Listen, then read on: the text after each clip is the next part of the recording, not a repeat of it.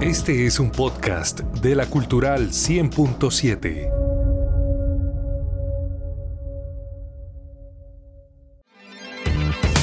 Conéctate con las novedades tecnológicas y avances del mundo digital en la Cultural 100.7.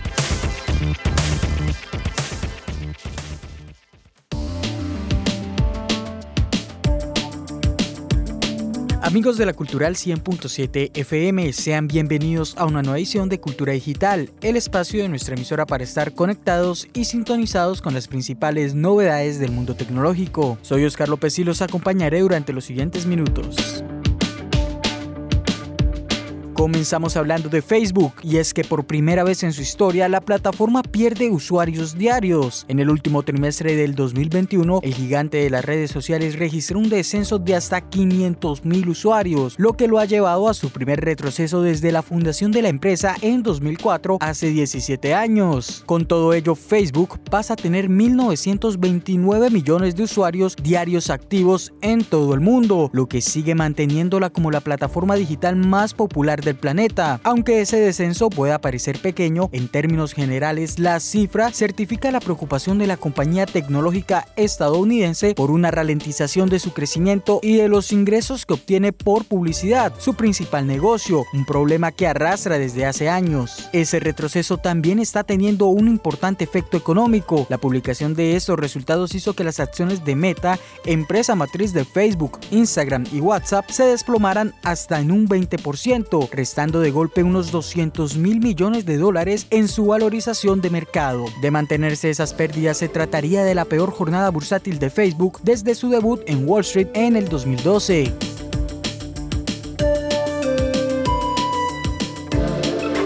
La violencia doméstica es un tema que ha crecido en los últimos años, por lo que una de las empresas tecnológicas más grandes de todo el planeta decidió tomar cartas en el asunto para reportar estos casos. De acuerdo con datos registrados por el gobierno de Estados Unidos, una de las principales crecientes que se originó en pandemia fueron los casos de violencia doméstica. Incluso el término violencia doméstica y novio me golpeó eran temas muy usados en el buscador de Google. Todos estos casos de maltrato se vieron en crecimiento debido al trabajo en casa obligatorio entre otros elementos, claro, por lo que una de las medidas principales fue la que agregó Google. Ahora, al realizar una búsqueda de algo relacionado con el tema de violencia doméstica, uno de los primeros resultados que aparecerán en la plataforma es el número directo para reportar o denunciar maltratos. El cuadro de información brinda la línea directa de contacto e incluso llega a explicar al usuario cómo enviar un mensaje de texto, el cual está disponible en más de 200 idiomas.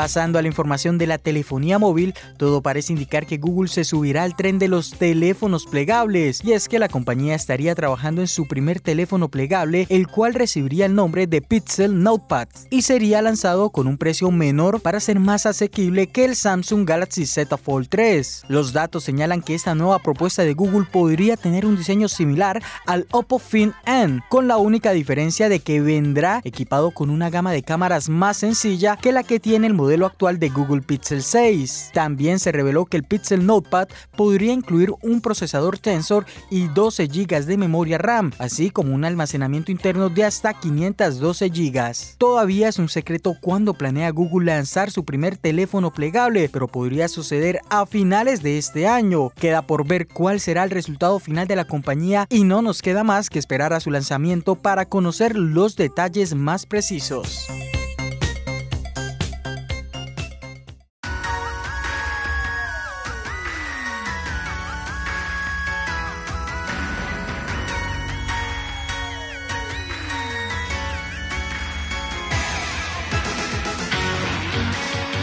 En el mundo de los videojuegos hablamos de la Nintendo Switch, y es que las ventas de la consola híbrida han ido realmente bien, hasta el punto de que de acuerdo a la última información proporcionada por Nintendo, finalmente han superado a las ventas de un titán de la talla de la Nintendo Wii. Según el último informe financiero de Nintendo, la Nintendo Switch ha conseguido superar la barrera de los 100 millones de unidades vendidas, 103,54 millones para ser exactos. La Nintendo Wii sin soportes de finales del año 2020 se quedó en 101,63 millones de de unidades vendidas. En el ranking de consolas más vendidas de toda la historia, la Switch se posiciona en quinto lugar. Ha dejado atrás a PlayStation original, a la Wii, a la PlayStation 3 y a la familia Game Boy Advance, que no es precisamente poco. En cuarta posición y siendo el siguiente objetivo de Nintendo, tenemos a la PlayStation 4, que gracias a los últimos informes de Sony sabemos que ha vendido 116,6 millones de unidades hasta la fecha. En pocas palabras, 15 millones de unidades más que la Nintendo Switch. Probablemente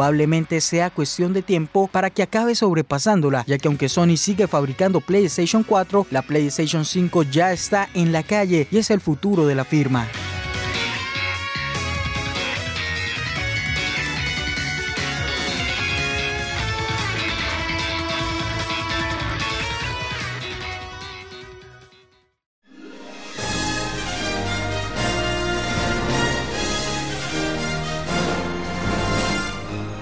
En el flashback tecnológico de esta semana, el 3 de enero de 1957, en una conferencia de prensa en Lancaster, Pensilvania, la compañía de relojes Hamilton presentó al mundo Hamilton 500, el primer reloj eléctrico operado por baterías y el primero en nunca necesitar de bobinado. El Hamilton 500 comenzó a desarrollarse 11 años antes, en 1946. Además, la empresa tuvo que acelerar su presentación debido a la presión de la competencia y el deseo de ser el primero. El reloj fue un éxito instantáneo. En pocas palabras, el Hamilton 500 llegó a ser el reloj del futuro, con su diseño ultramoderno y tecnología de última generación.